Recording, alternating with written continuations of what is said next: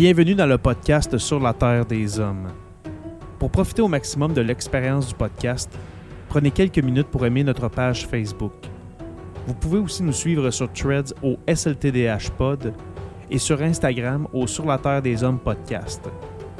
Si vous êtes abonné au podcast, prenez une minute pour nous laisser un avis. Vous allez ainsi faire grimper le podcast dans le moteur de recherche. Finalement, si vous voulez encourager Sur la Terre des Hommes et obtenir des épisodes exclusifs, vous pouvez contribuer monétairement sur la plateforme patreon.com. P-A-T-R-E-O-N.com. Recherchez Sur la Terre des Hommes et pour seulement 2 par mois, vous y aurez droit. Bienvenue sur la Terre des Hommes.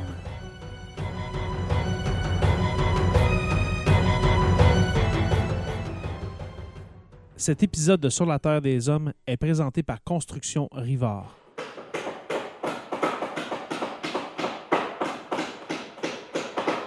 La rénovation et la construction, ça passe par la science du bâtiment et de vraies maisons éco-énergétiques. Un des seuls en Abitibi-Témiscamingue qui construit des maisons Novo Climat et Prénet Zéro. De la fondation à la finition d'escalier, ils font tout. Construction avec un S rivard.com ou contactez-les au 819 279 6181.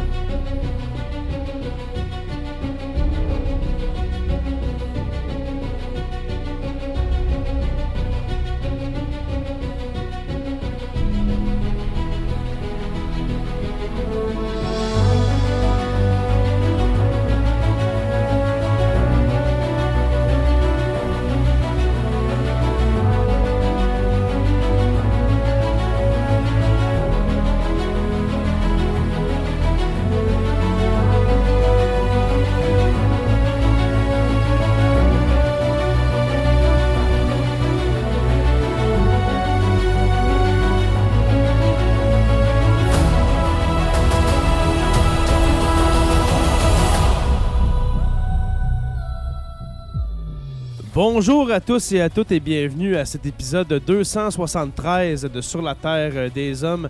Mon cher Jonathan Saint-Prof, comment vas-tu? Hey, salut Jay, je pense qu'à t'écouter, je pense je vais mieux que toi, clairement. Là, ça, ça va clairement mieux. à toutes les fois qu'il va rire, il va tousser, là, ça va être Ah, malade. ben, en temps normal, je tousse quand je ris fort, mais là, c'est juste un petit rire, puis un petit rire, puis je m'étouffe. Euh, comme je disais avant d'entrer en onde, là, j'ai vraiment, en ce moment, là, j'ai le, j'ai le rire de Luc Lavoie. Fait que non, vous, vous n'écoutez pas Cube Radio en ce moment, c'est vraiment moi. qui- Ou, You- ou- ou Youpa version euh, télévisuelle avec euh, Cube Radio maintenant. Ah, ça va être malade. Alors oui, on a euh, du côté de J'imagine que TVA. Caleb doit être déçu de pogner Richard Martineau à place de Théo. hein. Ah, mais Caleb, de toute façon, chez nous, euh, c'est pas mal rendu Disney Plus puis du contenu Ah, piraté qui écoute. fait que non, euh, de- Euh, on va parler de choses tristes parce qu'il fera, il fera pas l'émission, lui. ouais, c'est ça. ouais, faut être triste. Mais euh, non, euh, parle plus. honnêtement, ça s'endure. Ma voix, là, tu sais, euh, à l'école, euh, là, on est rendu, quoi, on, on est mardi. Puis euh, je m'endure, je fais mes cours quand même, mais je m'étouffe, je m'étouffe. Non, ben, mais- parle pour toi, c'est pas toi qui t'écoute. Ouais, c'est ça. Ouais. Mais euh, mettons que je suis en train de passer, euh, de, de passer au. au, euh, voyons, je suis en train de passer le pot de miel, on va dire ça de même. C'est un truc en passant. Si vous avez mal à la gorge, là, achetez pas de sirop pour la toux. Du miel en quantité. Du miel Du habitémis. miel, euh, exactement, tu vas devancer. Voilà, du miel habitémis de préférence, bien sûr. Alors, merci. Merci à la famille Tétro pour euh, le délicieux miel habitémis. Alors, Joe, ça va bien?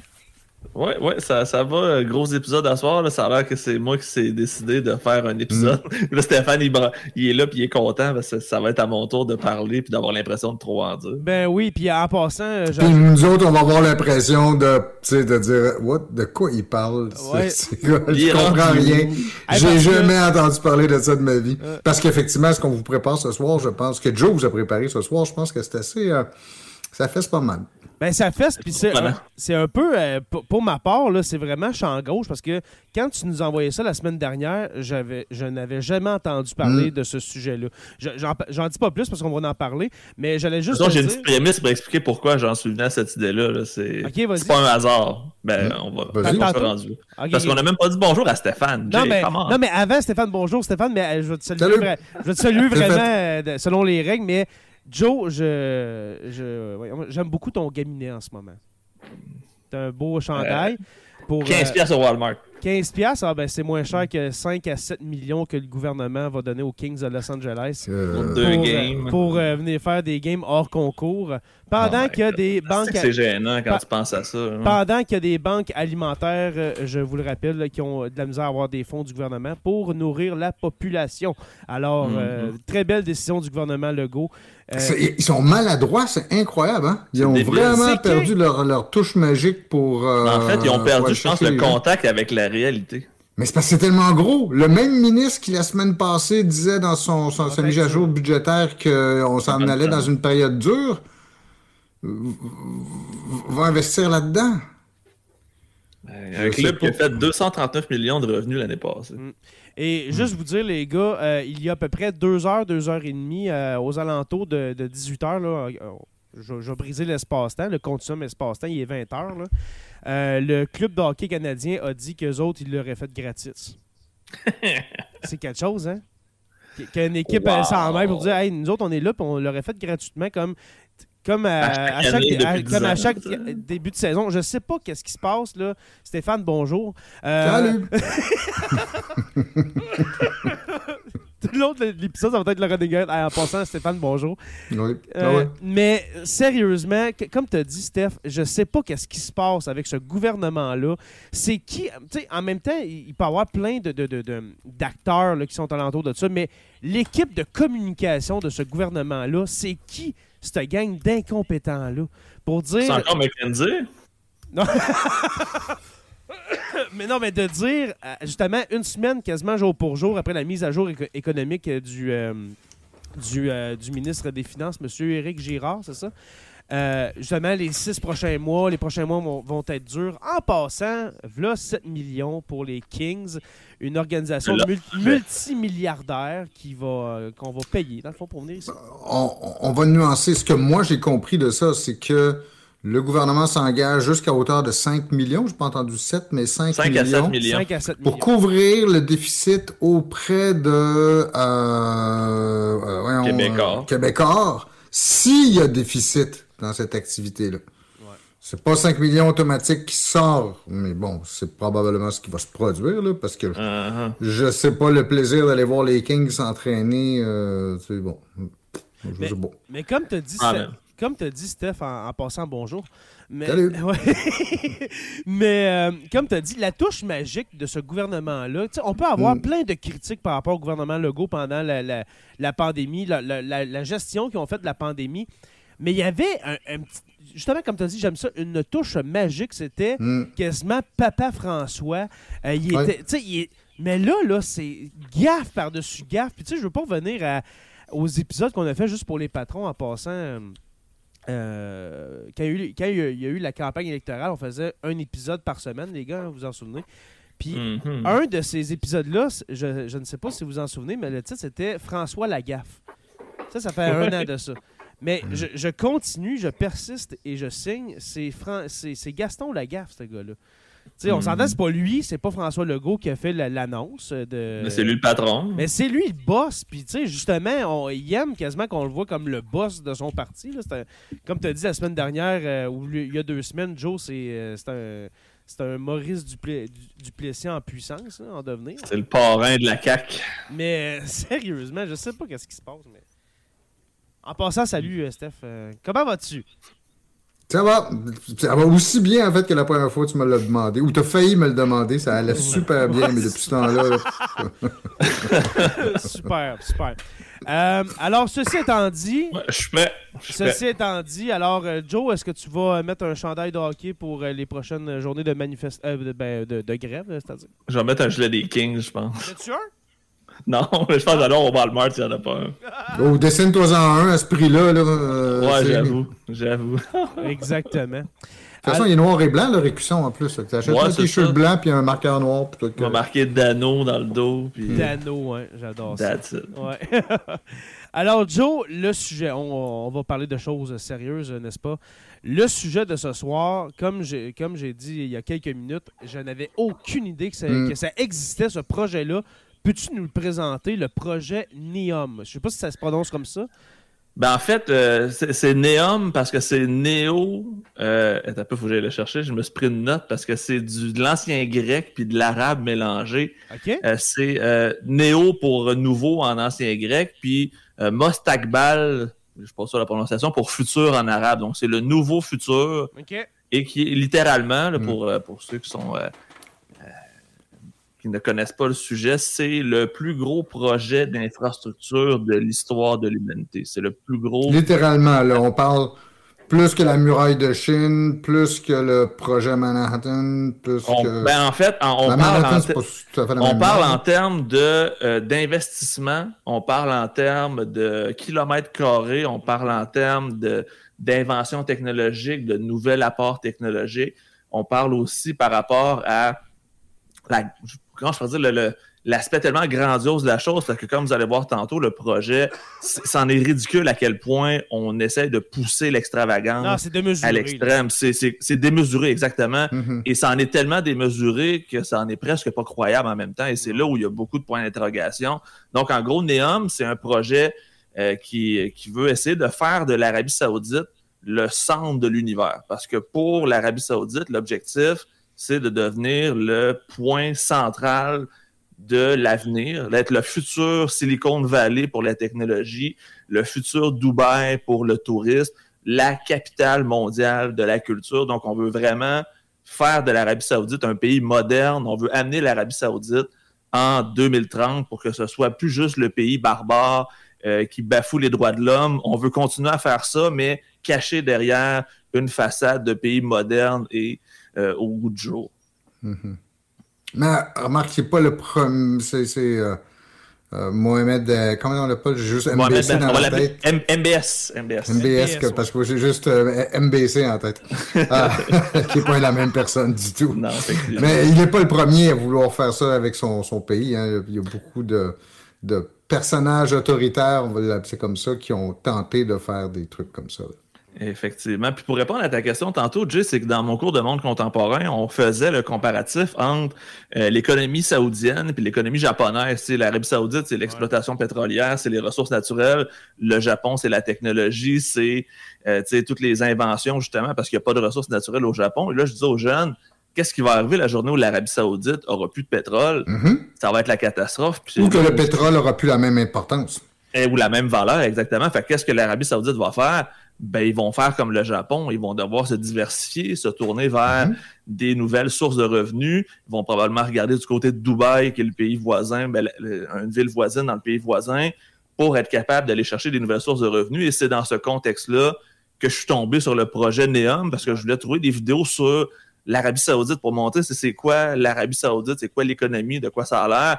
Puis on ne parlait que de ça parce que depuis 2017, c'est le gros, gros, gros euh, morceau, c'est le gros chantier. En fait, c'est le bébé de Mohamed Ben Salman, le prince héritier. C'est la première chose qu'il a voulu mettre en place quand son père, là, je vais pas me tromper, c'est Abdallah II, si je me trompe pas, là, qui est âgé, je pense, de 94 ans. Ah, il est Quand il a donné la job, il est pas mort encore, il a pris sa retraite, il a dit dans le fond, Ah, je reste roi, mort, mais je, je délègue tous les pouvoirs Ah, à mon fils. Il avait 32 ans, si je me trompe pas, quand il a eu la job à l'époque. Il en Ouais, a il est 39. jeune, ouais. Il est très, très jeune. Puis, lui, son but, c'est ça, c'était de faire de l'Arabie Saoudite le, numéro un dans le monde. Peut-être pas au niveau euh, des États-Unis ou de la Chine, au niveau de cette puissance-là, mais de faire de l'Arabie Saoudite la capitale de justement la technologie, l'extravagance, puis de changer cette image-là de pays répressif qui était très fermé aux touristes, en fait, qui, qui interdisait littéralement le tourisme non, euh, non musulman. Donc, on veut faire un 180 degrés. Et la première des choses que MBS s'est rendu compte, c'est que si on veut faire du tourisme en Arabie Saoudite, ben, il faut qu'on donne une meilleure image que celle qui lapide des femmes puis qui décapite encore des gens au sable pour faire des peines de mort. Donc, on devait trouver une façon de montrer une nouvelle image. C'est comme un, rebranding, si on voulait, si on voulait du, pays. on veut changer l'image du pays. On, comme, on restart ça sur un nouveau brand, une nouvelle image, un nouveau, presque un nouveau nom. Et c'est comme ça qu'on est arrivé avec le projet Neum, qui est, euh, tu sais, on va parler de chiffres un peu pendant l'épisode. L'estimation première était de 500 milliards de dollars pour le projet. Cinq ans plus tard, on est rendu à 1000 milliards. Et selon certains chiffres, certains experts qui en parlent, on pourrait atteindre le 10 000 milliards de mm. dollars pour la réalisation du projet si le projet se réalise, parce que tout au long de l'épisode, je vais avoir des bémols, parce que comme vous allez voir, il n'y a rien qui garantit que ça va être fait, surtout que c'est censé être prêt pour 2030. Donc, il ne reste même pas sept ans pour un projet de 1000 milliards de dollars. Et quand vous allez voir tantôt, c'est tellement ridicule que ça se peut quasiment pas, mais en même temps, l'argent est là, le financement est là, les, ben, parce que tantôt, tu vas parler, Joe, des, des dimensions de ce projet-là. Moi, les trois sections. On s'entend qu'en sept ans, même, même, pas sept ans, on est en 2024 demain matin, on, est le 14 novembre. Hmm.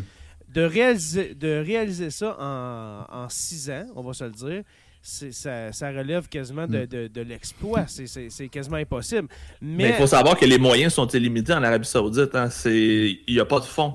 Euh, le budget est illimité. Tu n'as aucune limite d'argent. Et, et l'Arabie Saoudite a été capable d'aller chercher, bon, on va le voir tantôt, les meilleurs experts dans tous les domaines. Ils se sont achetés les meilleurs ingénieurs, les meilleurs architectes, les meilleurs penseurs. Tout le monde a un prix et l'Arabie Saoudite s'en est rendu compte parce que tout le monde a été acheté. On est allé chercher les meilleurs de partout, de tous les domaines. On les a volés chez Apple, chez Google, n'importe où parce que on veut justement montrer que l'Arabie Saoudite, ça peut être le nouveau, la nouvelle Californie, le nouveau San Francisco. Fait que si on est capable de leur donner cette image-là de modernité et de futuriste, parce qu'on vend du futur à pelleter, ben on pense qu'on est capable ensuite de montrer à quel point, comme c'est situé dans le plein cœur de la carte, ben, l'Arabie Saoudite va devenir le centre de l'univers touristique et culturel dans le monde. Parce que... Dans le fond, si à Québec, on se payait 100 tramways, ça coûterait le même prix, puis Québec deviendrait la, capitale euh, du monde. Du tramway. la capitale mondiale du tramway. Mais question, mhm. peut-être une question euh, quand même juvénile pour toi, Joe, là, parce que là, j'ai une carte, euh, ben. la, carte que les gens voient en ce moment en vidéo, dans le fond, c'est pour indiquer le PIB, le produit intérieur brut de chacun des, pays dans le monde. Si je vais directement sur l'Arabie Saoudite, on dit que ça a un PIB de 833 milliards et demi. Ce qui donne, mettons, le 18e rang. Si, mettons, on fait un, titre comparatif avec le Canada, c'est 1988 milliards, c'est plus du double qui, nous amène au 9e rang.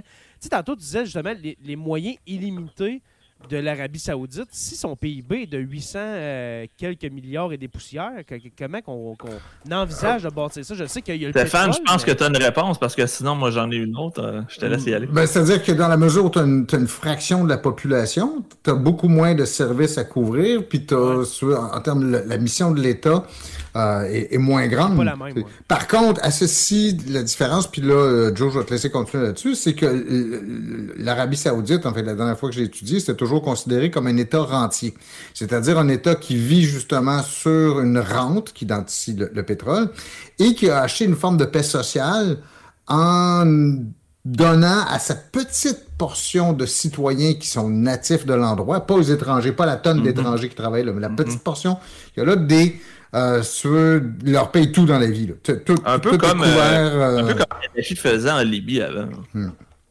C'est une espèce d'état-providence, mais poussé au maximum, là, où la plupart des gens ont minimalement besoin de travailler, mais tous les. les, les, euh, Un état-providence, un, état-providence, mais à l'inverse. Dans le fond, que ça, ça fait bien de l'argent, mais il n'y a, aucun service. Ouais, mais non, non, non, non, non, il y a beaucoup de services. C'est le contraire. Si tu es un citoyen saoudien, tu il n'y a pas de taxes euh, là-bas, tout est payé, c'est vraiment. Mais il faut que tu sois né là-bas, tu sois. Il y a des règles très mm. drastiques. Mais en gros, Jay, il y a trois sources de financement. Tu as le gouvernement saoudien, mm. tu as la compagnie de pétrole saoudienne, Saudi Aramco, qui est la plus grosse compagnie au monde, la plus grosse capitalisation boursière au monde. Tu as le fonds souverain d'Arabie Saoudite, qui sont dans le fond les fortunes de toute la famille royale, les princes et compagnies d'Arabie Saoudite. Donc, c'est pas tant le gouvernement d'Arabie Saoudite que tout le monde dans ce pays-là a de l'argent. Fait tout le monde qui a de l'argent investisse dans ce projet-là et on dit, c'est pas confirmé parce qu'on n'a pas les chiffres, mais que Mohamed Ben Salman serait probablement l'homme le plus riche du monde parce que la fortune de la famille saoudienne, ça serait des milliers de milliards. Ça serait vraiment, ah, euh, Elon Musk, c'est un juvénile à côté parce que justement, ça fait tellement longtemps qu'on exploite le pétrole et c'est pas des chiffres qui sont publics, donc hmm. on sait pas combien ils ont d'argent. mais si on se fie juste à c'est juste la valeur monétaire de Saudi Aramco qui est la compagnie saoudienne. On est à 3 000 milliards juste en capitalisation boursière. Donc, c'est, quand on dit des fonds illimités, c'est, sûr que c'est pas illimité pour vrai, mais ils ont tellement d'argent à dépenser qu'ils sont prêts à tout parce que c'est comme une espèce de move de poker où tu es all-in, tu mets tout ton argent là-dedans mm. parce que tu sais qu'après, ça va te rapporter le double, le triple, le quadruple parce qu'ensuite, le tourisme va arriver en masse. Donc, c'est, un gros move de poker qu'on essaie de faire. C'est un kit ou double, dans le fond. C'est soit qu'on se plante ou que ça fonctionne tempête et que ça devient vraiment la, dixième merveille du monde. Comme tu as dit, juste un petit commentaire, euh, Stéphane, avant. Euh, comme tu as dit, est-ce qu'on voit, est-ce qu'on voit la fin du pétrole, dans le fond, l'utilisation à grande échelle sur la planète du pétrole, mettons, de l'essence, on va se dire du gaz, là? Euh, est-ce qu'on voit que l'Occident va délaisser le, pétrole, qu'on va avoir moins d'argent, alors on s'en va vers l'immobilier, vers le tourisme, justement, pour compenser, c'est ça que tu dis? Oui, exactement. Le divertissement aussi. On s'est quand même payé Cristiano Ronaldo à 220 millions par année pour jouer dans un club de soccer local en Arabie Saoudite.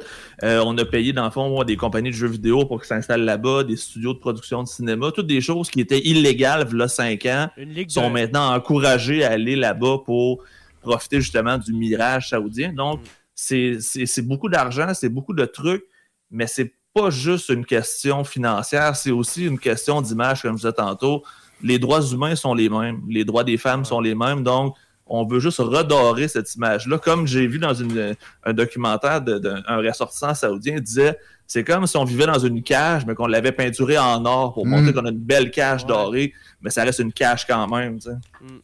Puis euh, il faut dire aussi que les, Saoudiens investissent beaucoup dans n'importe quoi. Je pense qu'ils sont rendus propriétaires, on parlait de hockey tantôt, mais des Capitals de Washington, je crois, à 15 ou 20 propriétaires de différentes équipes de soccer ou en Angleterre, en Europe. Euh, sont, sont, vraiment partout, partout. Ils ont beaucoup d'immobilier ailleurs dans le monde. Ils sont très diversifiés justement depuis longtemps parce qu'ils ont compris que le pétrole avait une fin et qu'ils voulaient être prêts pour cette fin-là. Comme Dubaï a fait, le meilleur exemple de comparaison, c'est Dubaï. Dubaï l'ont compris il y a 30 ans. Et euh, c'est payant parce qu'aujourd'hui, à Dubaï, c'est pas le pétrole qui est la première source de revenus, c'est le tourisme et c'est l'objectif de Mohamed Ben Salman. Mm. Exact. Puis tu sais, on peut aller encore plus loin. L'Arabie Saoudite, je crois, c'est eux autres qui ont fait la, la, nouvelle ligue, pas la ligue, mais le, nouveau circuit de golf. Je ne sais pas si vous êtes des amateurs de golf, moi j'aime bien ça. Mais ouais, la Live. La Live Golf euh, qui euh, est en train de d'éclipser la, PGA. Ben, en fait, ils ont, ils ont, fusionné les deux ensemble. Ah, là, ils ont fusionné? Oui, ils ont fusionné parce que la, la PGA se rendait compte qu'ils n'avaient pas les moyens de garder leurs joueurs. Fait qu'ils ont décidé de faire une seule ligue contrôlée à 50% par les Saoudiens. Incroyable. Fait on voit la, la, Formule 1 aussi, euh, la boxe, euh, tous les événements. En fait, on veut que tous les événements de, à tendance planétaire soient à Riyad ou à Jeddah ou à Neom une fois que Neom va être complété. Mm. Mais on a hâte de voir de, c'est quoi le, contenu de ce projet-là, parce que là, on le ah devine plus qu'on le sait. Là. Ouais, ouais, ben là, Jay, je t'avais envoyé des trucs, fait, je sais pas où on était rendu dans le planning. Demande-moi ce que tu veux et je te le donnerai, mon cher. Mais je vais commencer par autre chose, parce que j'ai voulu t'envoyer une carte, je vais te montrer c'est où physiquement. Mm. c'est quand même important de comprendre parce qu'il y a un lien géographique. c'est un peu vers là où je voulais aller. On est au Moyen-Orient. Il faut se rappeler que c'est une zone assez particulière. C'est une zone très, très riche en pétrole. C'est une zone aussi où il y a beaucoup de tensions, il y a beaucoup de compétition. Et euh, l'Arabie Saoudite, on le sait, c'est la tension depuis toujours avec euh, l'Iran, qui est son pays voisin, qui est son compétiteur régional numéro un. On a l'Égypte qui est pas loin, on a Israël, on sait ce qui se passe présentement. Et on a le désert d'Arabie, qui est un désert gigantesque, qui est presque vide. Il y a quelques peuples nomades qui vivent là, des chameaux, puis c'est pas mal tout. Et le projet Neom en question va être euh, sur le bord du Sinaï, donc il va être à la frontière de l'Arabie Saoudite, de l'Égypte, de la Jordanie et d'Israël. Donc on est vraiment hmm. les drette, drette, drette au cœur de cette zone-là, en plein milieu du Moyen-Orient. C'est la partie en vert. En, Oui, exactement, la partie en vert sur la carte. On est à côté du canal de Suez aussi, donc mhm. c'est géographiquement parlant un endroit important et c'est pour ça qu'on veut en faire un point stratégique. On veut que ça devienne aussi le plus gros port au monde. On veut que ce soit la plus grosse porte de transit de bateaux aussi dans le monde. Donc, il y a mhm. plusieurs sous-trucs qui devraient arriver avec le projet NEOM à sa conclusion. Mais en gros, c'est qu'on crée littéralement une nouvelle ville pour amener 9 millions d'habitants à y vivre dans 7 ans et d'en faire la ville du futur qui est 100% euh, verte, zéro carbone, 100% énergie renouvelable. Et comme on essaie de nous vendre, ce serait la, ville parfaite où tout se fait à pied en moins de cinq minutes, pas de voiture, etc., etc. Donc, hmm. c'est beaucoup, je trouve, pour le, réalisme de la chose. Et comme on dit dans les reportages que j'ai écoutés, il n'y a aucun architecte qui a fait des plans. C'est que des concepteurs de jeux vidéo qui ont imaginé ben, des images et des plans et c'est ce qu'on nous vend. On n'a jamais vu aucun plan d'architecture. C'est que de la conception de jeux vidéo. La, euh, si la population saoudienne, je viens d'aller vérifier, serait de 36 millions d'habitants. Ça serait le corps à peu près qu'on va envoyer à Néum. Parce que quand tu dis 9 millions d'habitants, on revient encore à cette discrimination qui est dans la société, c'est-à-dire que les... Euh, c'est l'élite, euh, c'est l'élite qui s'en va là. Oui, c'est ça. OK, donc c'est pas pas pour euh, des travailleurs étrangers ben, en fait, quoi que ce soit. En fait, oui, parce que puis là, je vais spoiler quelque chose, mais c'est un bâtiment qui va être en hauteur, en longueur. Les plus riches vont être en haut proche du soleil, les plus pauvres vont être dans le sous-sol. Donc, ce qu'on voit là actuellement. Beaucoup de discrimination qui va être faite. Donc, à ce temps qu'on connaît un peu plus le contexte, Neum, c'est quoi? C'est un projet de en trois parties. Si tu veux, Jay, on va commencer par, euh, euh, par euh, la montagne. On va aller à Trojena parce qu'on veut commencer par construire littéralement une piste de ski dans le désert d'Arabie. On veut construire un complexe de ski à la grosseur du Mont Blanc en France, à la grosseur d'une piste de ski de calibre international. Donc, c'est le plus gros complexe de ski au monde, 100% climatisé, parce qu'on s'entend qu'il fait 42 degrés dans le désert d'Arabie en temps normal. Est-ce qu'il est couvert? Il n'est pas couvert, c'est tout réfrigéré par le sol. Donc, on ben va trouver une façon de garder le sol du désert euh, froid. Et ça, c'est le premier truc qui devrait être terminé parce que l'Arabie Saoudite a obtenu les Jeux asiatiques d'hiver de 2029. Des Jeux d'hiver dans le désert, parce que l'objectif, c'est les Jeux olympiques de 2038, si je ne me trompe pas, dans le désert. Les Jeux d'hiver en Arabie Saoudite, ce que je dis là, ça fait aucun sens. Ça n'a aucun sens que je vous dise qu'on va aller jouer au hockey et faire du ski dans le désert d'Arabie, mais c'est la première partie. Donc, on construit littéralement un complexe de ski euh, de plusieurs centaines de milliards de dollars pour en faire une espèce de station balnéaire, une espèce de mont tremblant puissance 1000 où on va amener les plus riches euh, hommes d'affaires, femmes d'affaires de partout dans le monde, le, jet set Instagrammable, les TikTokers de ce monde, tous ceux et celles qui ont l'habitude d'aller dans des places comme Dubaï et compagnie, ben on veut qu'ils viennent faire du ski dans le désert, qu'ils viennent profiter de cette nouvelle invention-là qu'on nous dit encore une fois euh, carboneutre, mais j'ai de la misère à croire que tu peux réfrigérer une montagne en étant carboneutre. Il y a beaucoup comme ça de non-sens on nous dit qu'ultimement, le produit devient carboneutre, mais on ne dit pas que la construction va l'être. Dans le fond, on pollue comme des débiles en, commençant pour qu'ensuite on surfe sur cette image verte-là de piste de ski gigantesque. C'est pour ceux qui sont à la maison, qui aimeraient aller faire une petite recherche, ça s'appelle Trojena, T-R-O-J-E-N-A. Donc ça, ça serait une extrémité complètement euh, de, de, du site de Néum.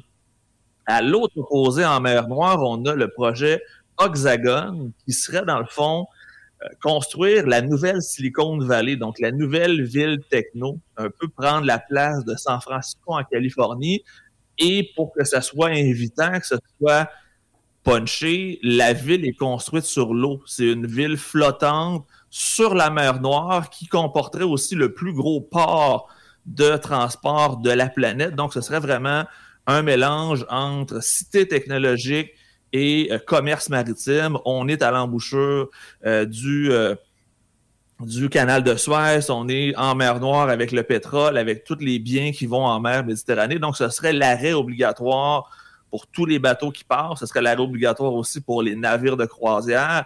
Et ce serait aussi la ville qui aurait la meilleure empreinte énergétique, écologique et compagnie, parce qu'on veut toujours nous vendre le projet comme étant le rêve du futur, le rêve sans pollution, la façon magique d'aller vivre euh, notre vie, ce serait d'aller la vivre en Arabie Saoudite. C'est important pour un port pétrolier d'être carboneutre.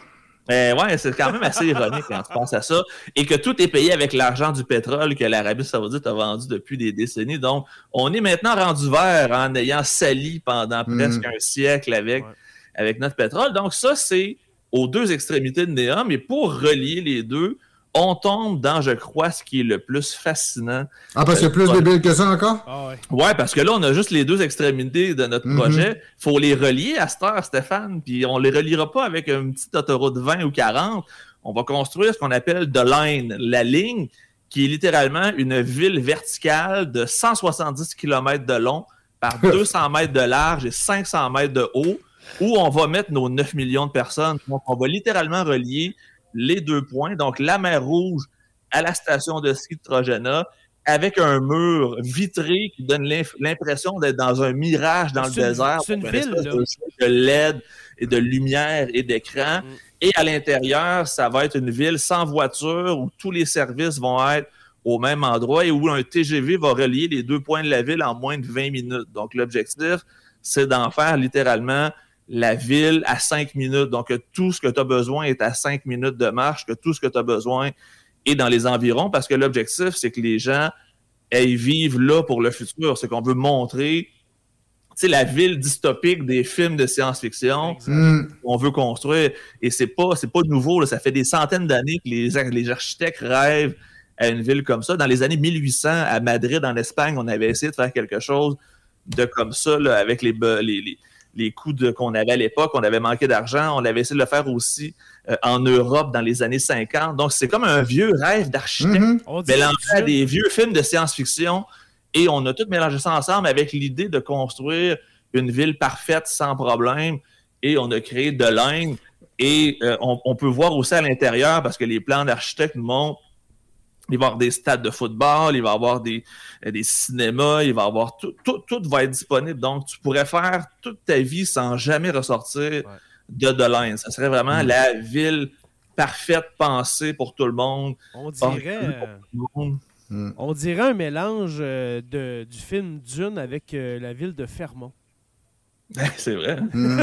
non, mais, ben, ça n'a pas de bon sens. Là, je les lisais Facebook User, malheureusement, je connais pas ton, ton nom, euh, monsieur, madame, mais qui disait que donc euh, le prince saoudien est allé à Disneyland Paris. Et ça, c'est comme si ça l'avait vraiment impressionné parce qu'il a l'air de vouloir. Moi, ça me rappelle la construction de Disneyland, des, des Disneyland originaux là, en Californie, puis en, euh, ensuite le deuxième à, Orlando. Mais le pire, les mhm. gars, c'est. C'est réalisable. Tout ce que tu nous as parlé, Joe, à date, là, moi, je pense que ça peut se faire, mais pas d'ici 2030. C'est juste ça. Le problème, Jay, c'est ce qui est souligné en premier, la majorité des technologies qu'on nous présente et qu'on nous annonce n'existent toujours pas. Okay. qu'on nous vend un rêve qu'on construit à mesure. On invente les technologies à mesure et c'est pour ça que l'Arabie Saoudite a un budget sans fond. On est allé chercher tous les experts, les meilleurs dans leur domaine de partout dans le monde. Et ce qui a le plus nuit au projet, c'est le meurtre de Jamal Khashoggi, le journaliste saoudien, en 2017. Il a fait fuir plusieurs personnes. Donc, il y a eu un gros pas de recul mm. avec cet événement-là. Et c'est pour ça que depuis 2017, MBS essaie de laver son image publique, essaie de se montrer comme étant un dictateur moins sanguinaire qu'il en, en est en réalité, parce qu'il s'est rendu compte qu'il s'était tiré une balle dans le pied. Donc, malheureusement, pour, ben, malheureusement Malheureusement pour lui, euh, ses, tendances dictatoriales lui ont coûté cher parce qu'il aurait perdu probablement quelques années euh, à cause de ça. Et ça se pourrait qu'à cause de ça, il y ait des retards, mais c'est ce qu'on appelle le horizon 2030. Donc, c'est en 2030, tout devrait être livré du début à la fin. J'ai de gros, gros doutes et je suis ben, pas le seul. Il y a plusieurs experts qui se disent que ça n'a pas de bon sens. J'avais oublié de dire aussi, le temps qu'à lancer des petits détails, à l'intérieur, euh, des taxis volants, tu vas pouvoir aussi flotter dans la pesanteur pour te promener d'une place à l'autre parce qu'il va y avoir des endroits qui vont te permettre de marcher sans difficulté parce que ça va être plus facile de se déplacer dans l'air. Euh, tu vas pouvoir vivre sur le toit. Les plus riches vont être au sommet avec des belles terrasses tempérées parce que la température va toujours être à 22 degrés à l'intérieur de tout ça, dans le désert du Sahara, encore une fois. Mm-hmm. Et ça va. Faire... Ouais, euh, ce que j'ai dit. Sahara. Sahara, ouais, je me trompe. T'es une coupe de, pays à côté. ouais, ouais, je me trompe toujours de. T'as débarqué, as débarqué à la station de métro. Ouais, exactement.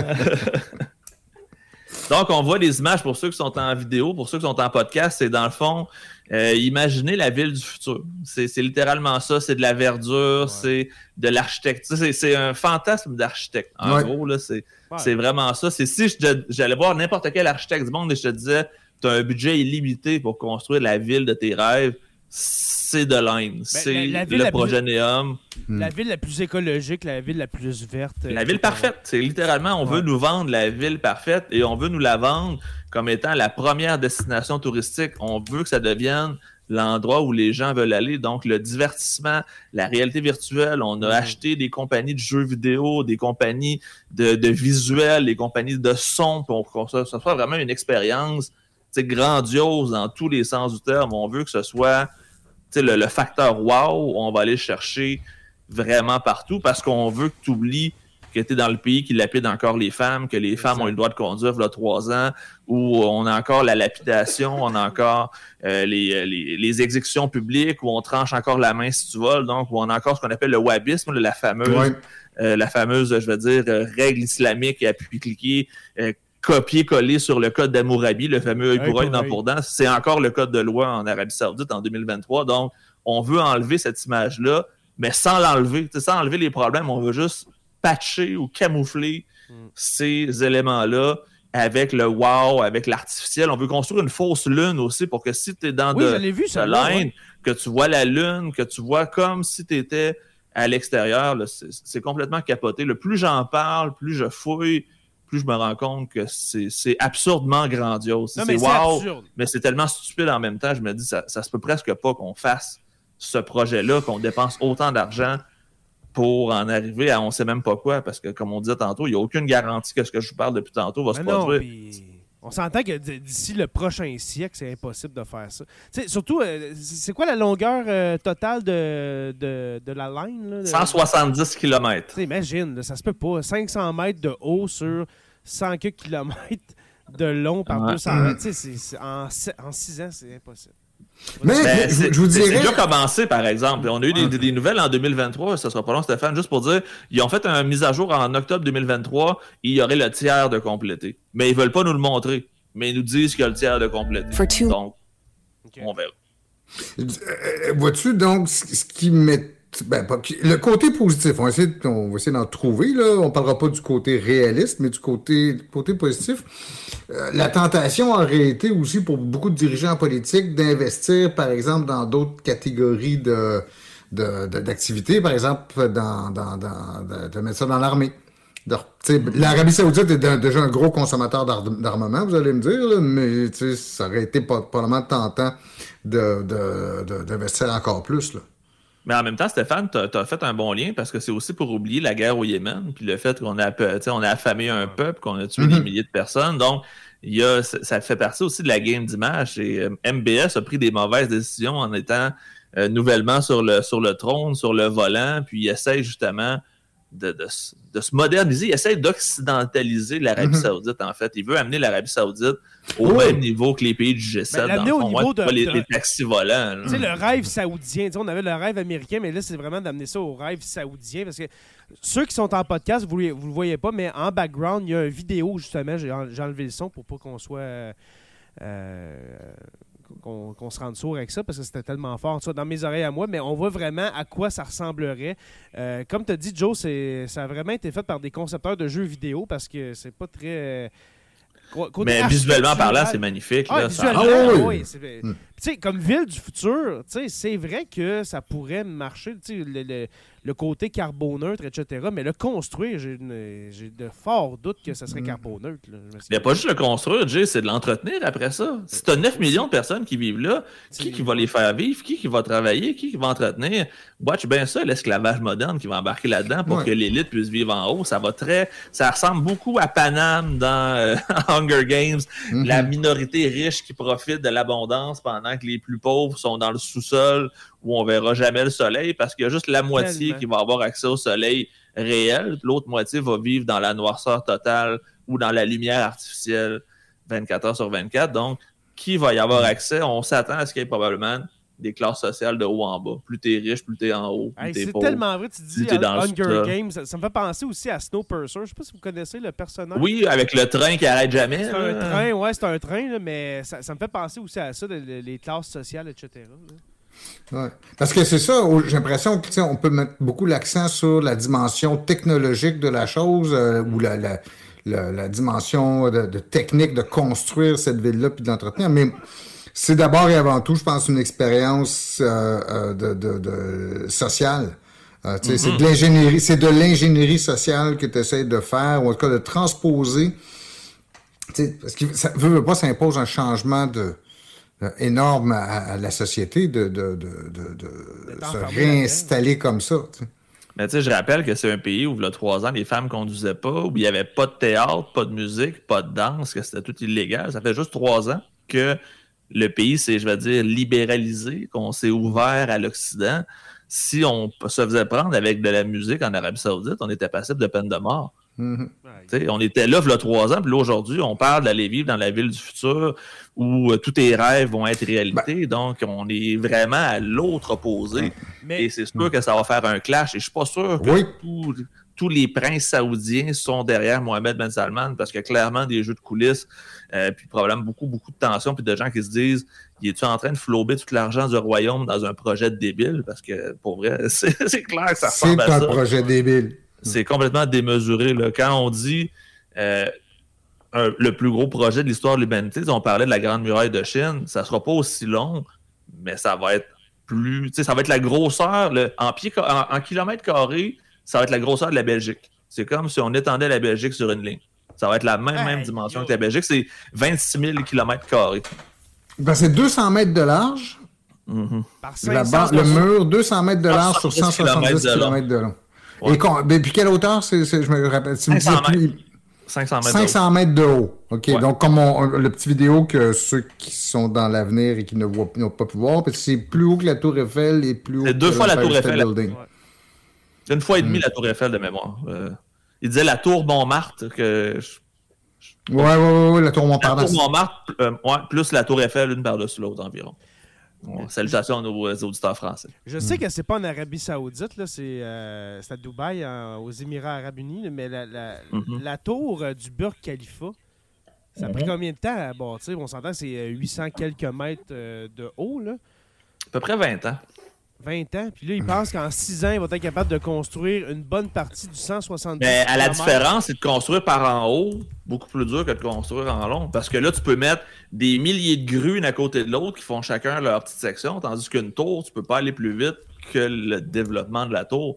Parce qu'on s'entend, là, c'est des moyens colossaux. Les photos qu'on voit, c'est des milliers, des milliers, des milliers de machines. Et faites juste imaginer la quantité de béton que ça va prendre, la quantité de métaux précieux, de métaux rares, de verre, tu sais, toutes les ressources que ça va prendre.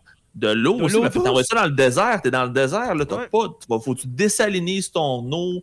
C'est ridicule à quel point, justement, ah, ça va demander un apport énergétique, un apport de ressources pour un projet qui est censé être carboneutre, euh, je trouve qu'on part bien, bien mal quand il faut que tu exportes, ou plutôt que tu importes la majorité de tes produits pour le construire de l'autre bout de la planète. Hein. Hmm. On voit que Stéphane cherche la durée de construction du Burge. C'est-tu 20 ans finalement? Non, je m'excuse, je cherchais déjà, je comparais juste les hauteurs, j'étais juste rendu à ça. Je cherchais la date, excusez. non, non, non, non, mais je. Et puis en, parlant de, Dubaï, euh, avez-vous pogné le, projet qu'ils veulent, euh, veulent faire, une tour de 1 km de haut qui dépasserait le, Burj Khalifa? Ben, c'est en même temps, c'est un peu un concours de celui qui pisse le plus loin présentement. c'est pour ça que je dis qu'il y a des rivalités régionales. L'Arabie Saoudite, les Émirats Arabes Unis puis le Qatar sont les trois pays qui veulent justement s'élever au-dessus des autres pour devenir le point central du Moyen-Orient. L'Arabie Saoudite a l'avantage d'être aussi le cœur de la religion musulmane. On a quand même la Mecque qui est en Arabie Saoudite. Et justement, on veut se servir de ça pour amener, dans le fond, le monde musulman au complet, oui, mais aussi les non-musulmans. Donc, on veut être capable de faire un peu les deux. On veut séparer le tourisme musulman qui s'en va vers hmm. euh, la Mecque et envoyer les autres vers, justement, euh, Néom pour que ça soit à l'année qu'il y ait des gens et non juste pendant euh, le, ramadan ou pendant les points importants du calendrier musulman. Ça serait cinq ans, la construction. Ça a commencé en 2003 puis ça finit en 2008, la construction du Burj Khalifa. Ah, ok, j'étais sûr c'était plus long que ça. OK. Cinq ah, ans? Et puis tantôt, j'ai vu un message, c'est-tu de Yves Nadeau qui disait, là, tu dis cinq ans pour le Burj Khalifa, et tantôt, Yves qui disait en six ans au Québec, on a de la misère à faire un viaduc au-dessus d'un ruisseau. C'est parce ah. qu'il n'y a, pas de BAP en Arabie Saoudite. Il n'y a, pas de, a pas de corruption non plus parce que c'est une compagnie qui fait tout, puis si tu le fais pas, c'est Et on dit gouille, fait qu'il n'y a pas de niaisage là-bas. Il n'y a pas de. Ben, en fait, où, tu dis le contraire, Joe, c'est que de la corruption. Ouais, ouais, non, moi, ce que je voulais dire, c'est que tu n'as pas les moyens de ne pas faire ta job. Hmm. Tu peux pas, euh, ouais, tu peux pas voler vraiment la main qui te nourrit. Très intéressant. Euh, Mais depuis, le début qu'on en parle, la seule chose qui me traverse l'esprit, c'est les endroits où ça peut foirer. C'est que je les accumule les unes après les autres. Ah, il y, a, presque juste ça. Fait on peut en parler, mais en gros, le premier problème, c'est.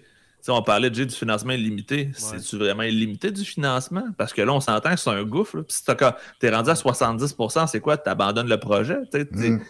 Rendu là, tu as amené tellement des standards hauts que tu n'as pas le choix de, délivrer la marchandise c'est un, un gamble tellement, mais tellement intense que je me demande si, on va le voir. Moi, je suis très sceptique malgré tout ah, l'enthousiasme que j'ai. Mais en même temps, il n'y a plus rien qui va me surprendre. C'est quand même aussi du côté positif. Le, développement ultime de l'ingénierie humaine. on va pousser les capacités humaines et tous nos, nos 2000 ans d'évolution de, depuis, dans le fond, le, depuis l'an zéro jusqu'à aujourd'hui. Ben, c'est pas, pas, la fin. C'est pas ultime. C'est une nouvelle phase. Depuis, en fait, c'est une euh, espèce de révolution en même temps qu'on veut faire. on veut réinventer la ville, réinventer la façon de se déplacer, on veut réinventer la façon de se divertir. Donc, on veut littéralement créer le futur de demain. on veut être ceux qui sont les premiers en disant le futur, c'est maintenant, le futur, c'est chez nous. Venez flober vos dollars, on veut votre argent. Ben, ça serait que, euh, je suis sceptique, je, crois pas. Ben moi non plus, ça, ne peut pas être que ça. ça c'est pas. Ça, sinon qu'il y a une échelle qui est autrement plus faible que ce qu'on nous décrit là.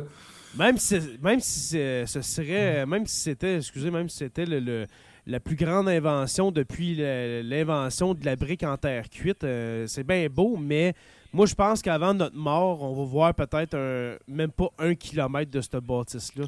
Ben, Jay, euh, je veux pas, je veux pas te, casser ton fun, mais j'ai une image du développement en date d'aujourd'hui. Je vais aller te la chercher. C'est en fait en date d'octobre 2023. Vas-y. Ah, vas-y. Euh, euh, c'est très moyen, mais ça montre un peu la grosseur du chantier. Ah, tiens.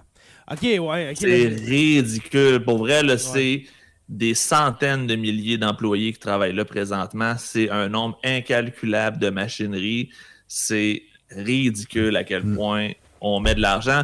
De Line risque d'être le dernier fini, mais je peux dire que Trojena puis Oxagon, d'ici cinq ans, c'est fait. Ça, oui. mettons, c'est quoi, euh, Oxaga, comment ça s'appelle? Oxagon, la ville sur l'eau, Trojena, la montagne. Ça, je le crois. OK? Je le crois parce que à Dubaï, on a fait des îles en forme de palmiers, des on a tout mhm. ça. C'est faisable, une ville flottante. Euh, Mais c'est pas, ils flottent pas, par exemple, ils sont sur de la roche. Là, ils vont flotter. Tu vas pas passer en dessous de la ville. OK, mais c'est ça la différence avec, avec euh, donc, on veut trouver des matériaux flottants pour faire flotter une ville sur la mer Noire. Je suis pas un ingénieur, mais je pense que ça se fait, OK? Ouais. Mais cette affaire-là de, de line, là, OK, là, c'est vrai, on voit de, plein de grues, puis tu dis qu'il y a des dizaines, des centaines de milliers d'employés qui travaillent là. Puis là, on dit employés, c'est peut-être de l'esclavage moderne. Ou de l'esclavage moderne. Peut-être des employés du sous-continent indien qui sont les mêmes qui ont construit les stades du Qatar puis qui sont morts dans des conditions atroces, c'est probablement qu'ils ont juste mhm. changé de pays pour continuer la construction. Mais tu sais, ce qu'on voit, c'est vrai, on, s'entend, c'est en octobre 2023. Mais tu sais, je vois pas encore un seul tronçon de 500 mètres de haut par 200 mètres de large par. Euh, tu comprends? Mais comme, comme on disait, dans tout ce que j'ai lu et regardé, c'est qu'ils veulent vraiment le garder secret aussi parce qu'ils veulent pas se faire copier. Ils veulent pas que quelqu'un vole les idées. Ils essayent de donner le moins de plans possible pour garder l'effet wow, puis pour éviter que quelqu'un les spoil puis finisse par faire la même chose avant eux. Donc, c'est un projet qui est très, très, très secret. Il y a beaucoup, beaucoup d'ententes de NDA, donc des Non-Disclosure Agreements. Donc, ceux qui travaillent là-dessus, ceux qui ont travaillé là-dessus, n'ont pas le droit d'en parler. C'est vraiment hyper, hyper euh, top secret, on va dire. Et c'est MBS lui-même qui est le gestionnaire du projet. C'est lui qui va regarder les trucs, c'est lui qui prend les décisions, c'est lui qui fait les conférences de presse, qui fait les documentaires sur le sujet. Donc, il a l'air assez impliqué et considérant son traitement de Jamal Khashoggi, pas mal sûr que les gens sont, obligés de livrer la marchandise s'ils veulent pas disparaître dans un goulag du désert ou euh, quelque chose du genre. Mais, combien, combien ça va coûter, excuse Steph, mais combien ça va coûter rester là pour rendre le projet rentable? Aucune idée, mais comme je te. C'est pas une question de rentabilité, Jay, c'est une mm. question juste de flash. On veut juste le faire. Parce qu'on n'a pas besoin d'argent en Arabie Saoudite, on a. on veut juste. C'est du soft power, Jay. C'est littéralement du soft power. C'est montrer la puissance culturelle, économique et technologique saoudienne pour être au niveau des grands. On veut être l'équivalent de n'importe quel pays du G7. On veut être le Japon, on veut être la Corée du Sud, on veut être les États-Unis, on veut être le pays du futur. On veut être capable de se tenir à la même table que ces pays-là en montrant qu'on n'est pas juste un pays désertique qui pratique la charia. On veut donner une autre image. Au final, ça ne sera pas tant de le rentabiliser que de l'avoir puis de pouvoir s'en servir pour des années à venir par la suite. Hmm. Euh, deux, trucs que, je, qui me traversent l'esprit. Le premier, c'est euh, c'est une des raisons pourquoi le projet me paraît absurde, c'est que contrairement à tout les exemples de sociétés que tu viens dégrainer, euh, Joe, que ce soit la, la, la, la, Corée du Sud ou le miracle des tigres asiatiques, euh, que ce soit l'Islande, que ce soit la société... Euh, les États-Unis, c'est sûr, puis... le rêve américain. Du début jusqu'à Silicon Valley, tu sais, toutes ces... ces, ces J'aurais envie de te dire, ces nations ou ces civilisations très, très florissantes qui ont dominé leur époque, tu sais, et qui ont ou, ou, dominé au, niveau régional et se sont créés une, grande puissance d'attractivité comme ça, reposaient tout sur le capital humain, c'est-à-dire sur une forme... Ici, le capital humain est artificiel, c'est-à-dire qu'il a été attiré, il a été créé par la richesse pétrolière, et tu n'as pas une société pour soutenir ça.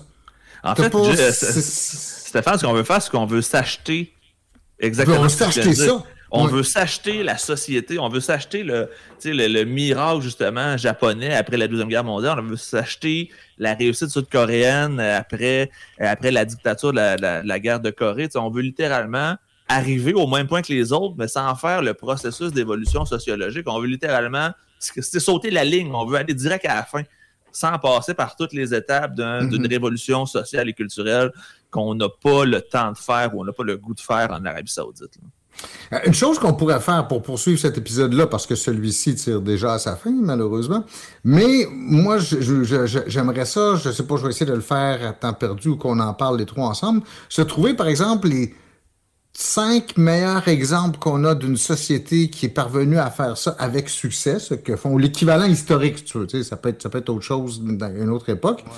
Et aussi, on pourrait avoir les cinq pires flops là, de, de, l'histoire. Parce que Dieu sait que des projets de, cette, de ce genre-là, c'est-à-dire mise en place, ce qu'on appelle top-down, c'est-à-dire c'est vraiment l'élite qui va décider que tu construis la société, que tu fais de l'ingénierie sociale comme ça, et que tu modifies, je veux dire, d'une manière dramatique l'environnement dans lequel tu, tu, tu vis. Ça s'est déjà fait, ça s'est déjà vu. Il y a eu des plans pour le faire. La plupart de ces plans-là n'ont jamais été réalisés, mais il y a certaines sociétés. Un exemple le plus proche que je pourrais trouver, c'est peut-être le Japon du 19e siècle. Ou mhm. toute avec sous, sous l'ère Meiji, t'as... Mm oui, c'est un bon exemple. Mais par contre, dans l'ère Meiji, c'est le résultat en grande partie d'une série d'entrepreneurs. Tu sais, c'est pas juste l'empereur qui décide de faire ça, c'est que tout aussi un, l'ordre social traditionnel craque au profit d'un nouvel ordre. Tandis que c'est pas ce qu'on a du tout là.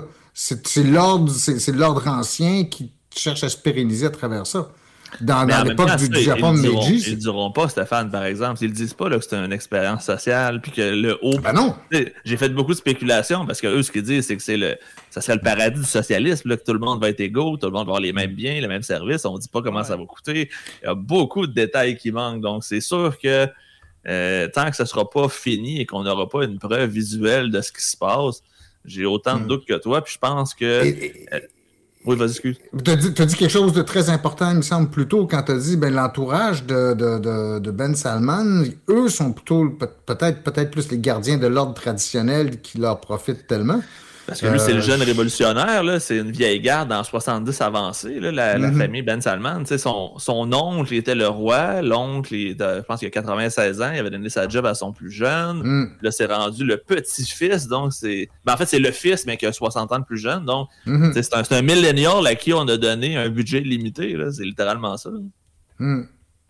C'est lui. OK, pour ceux qui sont. Oui, Mohamed Ben Salman. Puis ça, ça, ça, me fait penser, Jay, c'est ce que je voulais faire tantôt. Ça venait aussi avec mon idée de mettre l'Arabie Saoudite au centre du monde. tous les pays du monde ont des liens euh, avec l'Arabie Saoudite, à l'exception, puis là, ça se corrige de plus en plus avec Israël et avec euh, l'Iran. Donc, ça s'est normalisé dans les dernières, euh, derniers mois, dernières années. Mais Mohamed Ben Salman, c'est un ami personnel de Vladimir Poutine, c'est un proche de Xi Jinping et c'est un allié naturel des États-Unis depuis des années. Donc, c'est celui qui se considère comme étant l'intermédiaire entre les grandes puissances. Il veut être, dans le fond, celui qui rassemble, qui est capable d'asseoir mm-hmm. la Chine et la Russie à la même table, les États-Unis et la Chine, qui est capable d'aller chercher. L'Ukraine et la Russie.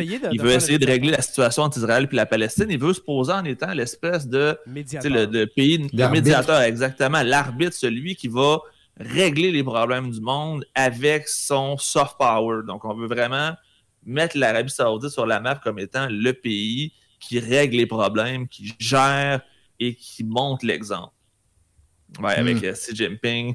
Ils ont l'air un peu moins à l'aise, contrairement à Vladimir Poutine, qui avait l'air d'être un, un de ses bons chums. Mais en passant, lui et Vladimir Poutine ont leur poignée de main personnelle. Ce serait la seule personne à qui Vladimir Poutine serre la main par en haut, au lieu de faire la poignée de main traditionnelle. Oui, on ils ont la handshake, là. Ils ont la handshake. Peux-tu nous ramener la photo? Peux-tu nous ramener la photo de Vladimir Poutine? Elle n'est pas sur cette photo-là, par exemple, mais c'est sur une vidéo au sommet du G20 il y a quelques années, on a rarement vu Vladimir Poutine aussi content de serrer la main de quelqu'un. Attends, je vais, essayer de, la... de le trouver. Attends, tu peux continuer, gars. Ça vaut vraiment. Euh, ça, ça, ce qui m'a frappé sur la photo aussi, c'est que j'ai toujours cru que Vladimir Poutine était beaucoup plus grand que ça. Puis, tu, Vladimir par exemple... Poutine, c'est 5 et 5 et 5, 5 et 6, si je ne me trompe pas. MBS, c'est un 6 et 1, 6 et 2. Euh, il, est, assez grand. Non, euh, Vladimir Poutine, il est très, très petit. Même si Jim King a un pied de plus que lui. Je l'ai, les gars. Euh, je vous montre ça. Attention, c'est parti. Donc, Vladimir Poutine face la poignée de main par en haut. Comme deux bons chums, là. Exactement, mais c'est surtout de voir sa face aussi, de voir à quel point il a l'air content d'être avec son ami euh, tueur de journalistes. Moi, ben, euh, je pense qu'il n'y a rien à lui reprocher là-dessus. là Mhm. Ben, les deux ont des points communs. Ils aiment torturer les opposants. Son ami tueur de journaliste. Oh là là, mm. Joe. Euh, voilà. Très intéressant, euh, Joe.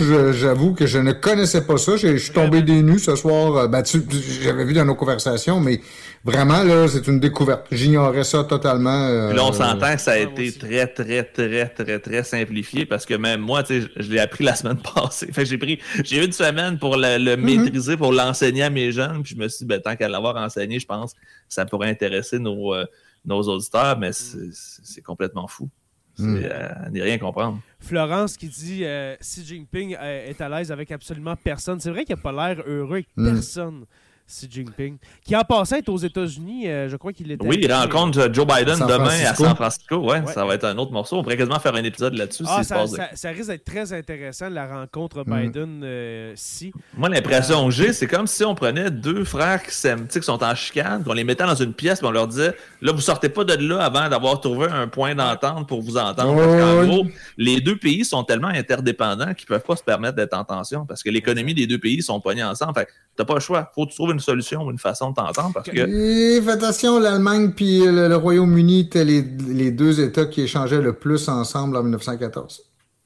Leur économie était très interdépendante. Ah, tu viens de scraper toute ma, mon analyse géopolitique. Parce que mes jeunes avaient peur que la guerre éclate, puis je leur ai dit, ben, ça se peut pas. Tu peux pas tuer ton principal partenaire commercial. Ça oh, voilà, tu t'assassines pas ton meilleur client, mais. Exactement. Mm. Ah, Joe, pour, terminer cet épisode, Joe, j'ai une image pour toi qui résume euh, ton travail et puis c'est celle-là. Alors, euh, bravo, Joe. très, très, bonne recherche, mon cher. Ouais. Ah, vraiment fascinant, là. Écoute, euh, je sors d'ici vraiment. jamais vous avez du temps, ceux qui nous écoutent, il y a un documentaire sur YouTube en français avec Mohamed Ben Salman comme narrateur de son propre documentaire qui s'appelle, je crois, The Line euh, je me rappelle plus c'est quoi la suite. Ça dure 44 minutes, puis c'est vraiment sur tout. les ingénieurs, les architectes qui parlent. C'est vraiment, vraiment super, super bien dit. Et il y a aussi le côté, je veux dire, irréaliste de la chose. Donc, même dans le documentaire fait par MBS, on parle de ce qui va probablement pas arriver ou des problèmes qu'il va avoir en se disant ben, on va trouver des solutions rendues là. on est très, très. Mm-hmm on va balayer ça dans le futur, puis on verra, mais ça, ça vaut la peine. C'est littéralement, euh, on va construire le pont lorsqu'on va arriver à la, rivière. Exactement. on arrive à la dune de bon, on construit. Puis comme Duplessis, ce serait genre de quoi, il n'y a pas de rivière, ben c'est pas grave, on va en creuser une. Ouais, exact. oh là là. Hey, merci, merci beaucoup, Joe, pour euh, ce mm. sujet très intéressant. Je m'attendais vraiment pas à ça. Ben, mm. moi aussi. Euh... Très je suis content de vous avoir surpris avec de quoi de différent de ce qu'on fait. Puis c'est rare qu'on parle de ce coin-là du monde, à part quand c'est des guerres puis des conflits. Fait que... exactement. Et non, parce que vois-tu, en fait, tu as fait de la politique internationale, puis as fait. Euh, tu veux, veux pas te retomber dans, notre giron. Là. On n'est jamais bien loin de notre mm. giron de Sur la Terre des Hommes. Ben, c'est tellement. Euh, le titre le dit Sur la Terre des Hommes. On peut parler de n'importe quoi ce qui se passe euh, sur la Terre. Que ce soit de, l'histoire, même de l'architecture aujourd'hui avec. Euh, Et je te, signale, je te signale que malgré tout, tu as déjà trouvé le moyen de parler des extraterrestres. qui ça, moi? Ah, Ça va avec Christian Page? Avec Christian, est-ce qu'on a fait un, épisode sur les extraterrestres? Non, c'était avec Claude Lafleur qui en passant. Ouais. Ouais, euh, c'est un vieil épisode, ça. L'épisode, c'était. Euh, je ne veux pas, deviner le chiffre, mais c'était euh, la recherche perpétuelle de, de vie extraterrestre. Puis c'était avec Claude Lafleur qui, en passant, Florence demande Pensez-vous que ce serait possible une nouvelle collaboration avec Monsieur Lafleur pour un épisode sur l'espace? Écoute, n'importe quand, c'est juste qu'on on, est à la recherche d'un sujet sur l'espace. Assez intéressant pour inviter Claude. Exactement, pour euh, pas le déranger, mais euh, avoir un sujet euh, pour faire de la matière pour 60 minutes minimum. mais c'est sûr, ça ben, fait longtemps. On pourrait faire. On pourrait faire euh, le, James Webb un an plus tard, parce que le dernier épisode qu'on a fait avec lui, c'était au lancement de James Webb. Oui, Maintenant, on a les photos, les premières photos qui sortent. Ça serait, c'est vrai, l'occasion de La photo, je sais pas si vous avez vu passer la photo en couleur euh, de ce que James Webb a pris. C'est magnifique de voir les mm. galaxies en couleur, les rouges qui sont plus loin, les ah bleus qui sont mm. plus proches. C'est, il l'appelle l'arbre de Noël de l'univers. C'est quand même. L'arbre de Noël, j'aime ça. c'est quand même. Ça, serait, ça, serait, ça serait le ah, fun, peut-être. Euh, ouais. Ouais, Aller analyser le, le, travail de recherche, ou plutôt les résultats de ce, cette première année-là pour la NASA. Oui, ouais, ouais. ça serait très bon. Puis euh, en passant, on pourrait, euh, on pourrait quasiment teaser les gens sur les nos prochains rendez-vous. Je ne le fais jamais, mais attendez un instant. Juste, ah ouais, t'as-tu des spoils qu'on même nous autres, on sait pas? Ouais. Non, mais. Rappelle... Juste pour vous dire. La... Pas, quoi, ça? Ben, la semaine prochaine, on reçoit euh, Louis-Paul Willis. Ah hein? oui, oui, oui. Louis-Paul hmm. Willis, on, va parler de la crise des médias. Là, je, sais que ça fait long, ben, longtemps. Ça fait deux semaines qu'on a parlé de, de la, de la On a parlé tantôt, Jay. On a parlé que Cube Radio allait devenir un poste de télé. Pendant que tu coupes 530 postes, tu mets tous tes chroniqueurs. Euh, à la TV pour qu'on filme leurs podcasts euh, qui sont pas écoutés par personne puis qu'on les mette à la TV. Déjà que c'est pas écouté, hey, tu vois, tu vois sur YouTube, puis je pense qu'ils ont 6000 abonnés. C'est n'importe quoi. C'est n'importe quoi, ça pogne pas. Mais écoute. Euh, Ils veulent nous l'enfoncer dans la gorge jusqu'à temps qu'on l'écoute. Ouais, exactement, mm. jusqu'à temps qu'eux autres aussi soient coupés. Euh, alors, la crise des médias la semaine prochaine. Et puis, dans deux, là, l'épisode 275, j'ai rien, les gars. mettez ça à vos agendas. on va peut-être trouver un sujet. Euh, pour le 30 novembre. Après ça, on va recevoir Tommy Girard. Ça fait longtemps qu'on a poursu Tommy Girard, euh, qui va venir nous parler de, euh, de la folie meurtrière d'Anders Bering Breivik. C'est lui qui avait fait une tuerie à, Oslo. Ben, c'était la, pire tuerie de l'histoire, si je ne me trompe pas. En tout cas, de. Probablement c'est 90, je pense. C'est pas, pas, 200, c'est 210 sur deux sites différents. Quelque chose de même, mais la Norvège. Ah oui. La Norvège, c'est la plus grande tuerie qu'il y a. Il avait tué des politiciens, puis après ça, il est allé sur l'île où il y avait leurs enfants pour les tuer un après l'autre. Il y avait un bon documentaire qui avait été fait. C'est un camp de euh, vacances, hmm. c'est ça? Oui, exactement. C'est comme une colonie de vacances pour enfants de députés, genre. C'est comme un camp de 77 morts et 215 blessés. Ah, ok, bon. J'avais C'est Oslo et Utoya, c'est ça? Ouais. Ouais. Le 12 juillet 2021, 2011. Le gut qui essaie de sortir de prison à chaque année en faisant valoir son droit d'être. Euh, en faisant, un salut, en faisant un salut nazi. Ouais, ouais, c'en est tout un, ça. Hey, puis en passant, là, je, suis vraiment, on dirait que je fais de la. On est en réunion euh, de, sur la Terre des Hommes, mais euh, c'est pas grave. On brainstorm avec nos, nos patrons. On, on brainstorm exactement. Regardez ce que j'ai préparé pour la fin de l'année. Mon moment préféré. oh wow, il y a du budget dans cette, cette infographie-là. Ah, c'est mm. dégueulasse. Hein? Mais euh, c'est ça. Euh, Il va y avoir un bye-bye cette année, n'est-ce pas? Ah, mais Jay, je viens de le trouver ton épisode du 30 novembre. Non, quoi? La critique du film Napoléon? Oui, c'est vrai! Hey, en passant, on, quand, Joe? Ben, ça sort mercredi le 23. OK. Ou 22? Euh... Avec la fin de semaine du 25-26. c'est vraiment une fin d'épisode bizarre. Euh, j'adore ça. Mais euh, t'es-tu disponible, Joe, le, le 1er décembre? Et je sais pas, il faudra que je check mes affaires. Ok, on va checker ça. Mm. Parce que je suis pas sûr, non. J'aimerais bien faire un épisode comme Oppenheimer et puis euh, faire un, après ça un. ça, faire un épisode après avoir vu le film, là, dans, notre repère secret, hein, qui est... Euh, mm-hmm. Le trèfle noir. Euh, le trèfle noir, voilà. Alors, euh, voilà. Alors, merci beaucoup, mon cher Jonathan Saint-Prof, dit le Pierre. grand plaisir, grand plaisir. Oui. Et puis, Stéphane, bonjour. Salut! Salut! Alors, merci, Steph, pour ta participation, toujours appréciée. François pose la question il n'y a pas de visionnement à Montréal, finalement? Euh, j'ai pas trouvé d'amis pour me rendre parce que Joe, euh, il, me, back. C'est géographiquement impossible pour moi, surtout à cette époque-là. Ok. en tout cas, on se reprendra. Hein, pour euh, Gladiateur 2. ça va tellement être mauvais. Ah, je t'entends, ça va être bon. C'est Ridley Scott aussi qui le fait. Ouais, mais reste que c'est. Hmm. avec Chris Hemsworth, je suis pas sûr. En tout cas, bref. Avec Chris Hemsworth, pour vrai. Ouais, c'est lui qui va faire Maximus.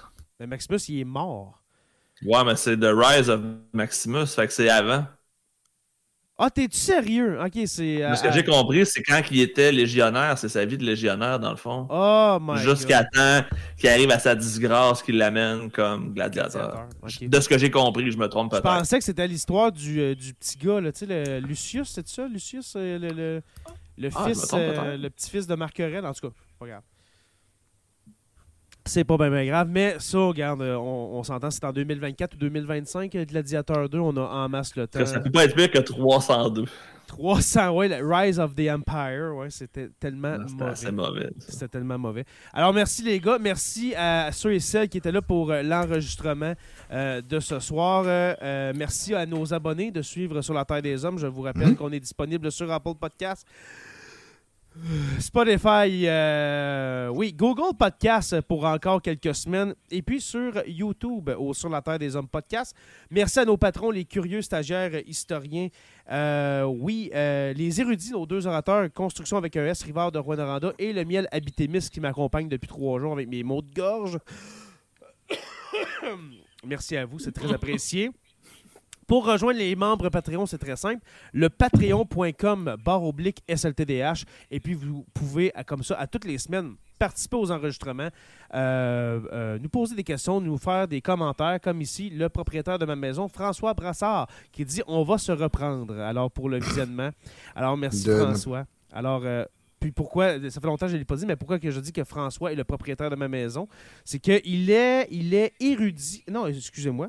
Oui, c'est ça. Il est érudit depuis euh, quasiment deux ans. Alors, euh, c'est lui qui a payé au moins la pièce hmm. ici, là, dans laquelle je suis. Alors, ici, c'est ta, place, euh, François. je vous invite à rejoindre la page Facebook de Sur la Terre des Hommes podcast et Sur la Terre des Hommes, la communauté, pour venir discuter avec nous. Merci à Tout ce qui TV de rediffuser nos épisodes à toutes, toutes les semaines ou à tous les dimanches à 18h, si je, me, si je ne me trompe pas. Ben, ça dépend à quelle heure on finit, parce que je pense que Martin doit s'ajuster à nos... Plus on, est long à closer, plus ça doit, je pense, il est obligé de, commencer tôt. Oui, euh, d'où euh, son commentaire de la semaine dernière qui a, dit Bip, 1h30 votre dernier épisode, et moi de répondre Ouais. C'est ça. 90 minutes. Là. Celui avec euh, Médéric? Ah oui, c'est vrai. Oui, oui, quand, quand, même une heure. Euh, une heure, c'est quand même pas super au pire qui close euh, quand on commence à parler de Napoléon. Ben, parce que le problème, c'est que j'ai l'impression qu'il ne peut pas commencer à 6 heures pile parce qu'ensuite, c'est tout le reste de la soirée qui, qui, qui ah, risque d'être décalé. Mm, exactement. ah, là, je, suis je, je, suis je, je suis Exactement. Salut Martin! Ouais, oh, salut Martin, et puis salut aux gens du futur sur Tout ce qui TV. Vous viendrez nous dire qu'est-ce que vous avez du projet Neum. Mhm. Oui, vraiment, vraiment. Et puis euh, voilà. Alors, euh, Sur la Terre des Hommes est une présentation des éditions Derniers Mots. N'oubliez pas qu'à tous les jours, nous écrivons l'histoire et on se revoit la semaine prochaine pour une autre page d'histoire de Sur la Terre des Hommes et on se laisse sur le rire de Luc Lavoie. Car en ce moment, j'ai le même rire, attention.